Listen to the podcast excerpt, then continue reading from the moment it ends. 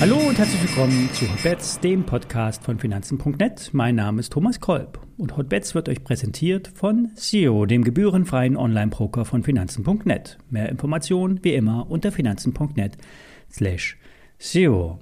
Alle nachfolgenden Informationen stellen keine Aufforderungen zum Kauf oder Verkauf der betreffenden Werte dar. Bei den besprochenen Wertpapieren handelt es sich um sehr volatile Anlagemöglichkeiten mit hohem Risiko. Dies ist keine Anlageberatung und ihr handelt, wie immer, auf eigenes Risiko. Es gibt eine stetige Erholung und diesmal auch in den USA. Der SP 500 hält sich stabil und die Volatilität baut sich ab. Nun sind wir den dritten Tag im Dow Jones im Plus. Wir haben wir bereits nun eine Rallye und keiner merkt's. Die Bären sagen, die Bewertung wurde zwar abgebaut, liegt aber im Mittelfeld. Da ist noch viel Luft nach unten. Und der Anstieg wird alleinig dem kleinen Verfall am Freitag zugeschrieben. Vielleicht geht es sogar noch ein paar Tage weiter nach oben, doch dann werden neue Tiefs angesteuert. Die Bullen sagen, das war das Tief. Peak Inflation. Ab jetzt geht es rein statistisch gesehen in der Inflationskurve nicht mehr höher. Die Kurve flacht sich etwas ab. Die Aktienkurse steigen weiter, so die Hoffnung der Bullen. Beim Blick auf die Charts sagt Marius von Projekt 30, die Marke von 14.215 DAX-Punkten wird vom Markt als wichtige Marke angesehen. Nach seiner Aussage nach haben die Bullen nur eine Aufgabe. Sie müssen 14.215 DAX-Punkte überwinden und auch oberhalb schließen. Dort liegen die bedeutendsten oberen Trendlinien eines bullischen Wolfekeils und eines Descending Broadening Wedges. Einfacher ausgedrückt, Oberhalb dieser Marke, 14.215 Punkten, kann sich die Bärenmarkt-Rallye dynamisch fortsetzen. Passend zum aktuellen Thema kommt die Frage von Max, ob Windkraftanlagen oder die Investition in Windkraft ähm, ja, zu empfehlen ist. Dazu wurde heute Morgen eine Meldung am Markt lanciert, wonach die Siemens Energy die Windkrafttochter Siemens Gamesa vollständig übernehmen möchte. Anschließend soll dann die Firma von der Börse genommen und integriert werden. Aufgrund von Berichten der Nachrichtenagentur Bloomberg war Siemens Energy dann gezwungen, die Medienberichte zu bestätigen, dass das Management ein Barkaufangebot in Erwägung zieht und ein Delisting möglich wäre. Soweit die positive Nachricht für die Aktie. Wer sie aber schon länger im Depot hat, sieht äh, eine Kurshalbierung auf Sicht der letzten zwölf Monate.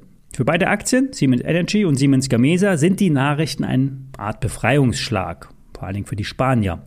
Hier müsste dem Markt ein Angebot gemacht werden, das auch über dem aktuellen Kursniveau liegt. In der Regel wird ja so ein Durchschnittskurs gewählt.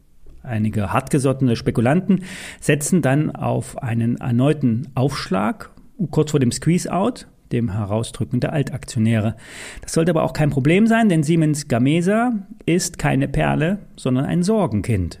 Durch die Integration in Siemens Energy lassen sich Overhead-Kosten senken. Operativ wird das allerdings kaum helfen. Fazit für die Aktie bei Siemens Gamesa könnte noch mehr gehen. Es sollte nur niemand neu einsteigen. Die Altaktionäre können eher auf eine Reduzierung ihrer Verluste hoffen. Bei Siemens Energy bestätigt Goldman Sachs heute Morgen die Kaufempfehlung, Kursziel 28 Euro.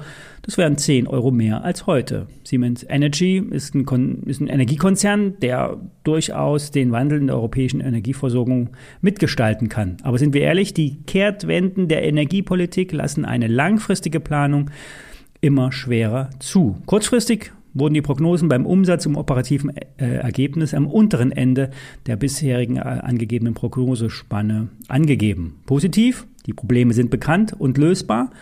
Die äh, Börse bezahlt ja in der Regel die Zukunft. Ich würde die Aktie halten, aber nicht kaufen.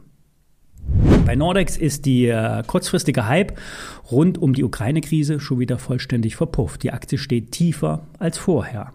Hauptgrund ist die schwache Profitabilität des Windkraftanlagenbauers. Wahrscheinlich wurde auch deshalb die Abwicklung der Rotorblattfertigung in Rostock beschlossen und kommuniziert. Steigende Kosten durch hohe Energiepreise, Einkaufspreise, Löhne, das drückt seit Jahren auf das Ergebnis. Zwar wird die Politik die Genehmigungsverfahren für On- und Offshore-Windkraftanlagen vereinfachen, doch das Problem sind nicht die Aufträge, sondern die Preise. Erst wenn Nordex auf dem Markt höhere Preise durchsetzen kann, kann sich auch die Profitabilität verbessern. Insgesamt steigen aber überall die Preise, auch für die Errichtung eines Windparks. Beton, Stahlpreise haben sich enorm entwickelt und die Kalkulation eines Windparkes besteht nun mal aus Baukosten und Energievergütung. Und die Energiepreise sind zwar derzeit hoch, davon profitieren aber nicht die neu zu bauenden Anlagen. Im Aufwind sind derzeit die Betreiber von Solar- und Windparks, die bereits am Netz sind und von doppelt so hohen Strompreisen eins zu eins profitieren. Die Zahlen von Nordex werden erst Mitte Juni kommen. Ein Grund, als Grund wurde ein Hackerangriff äh, angegeben.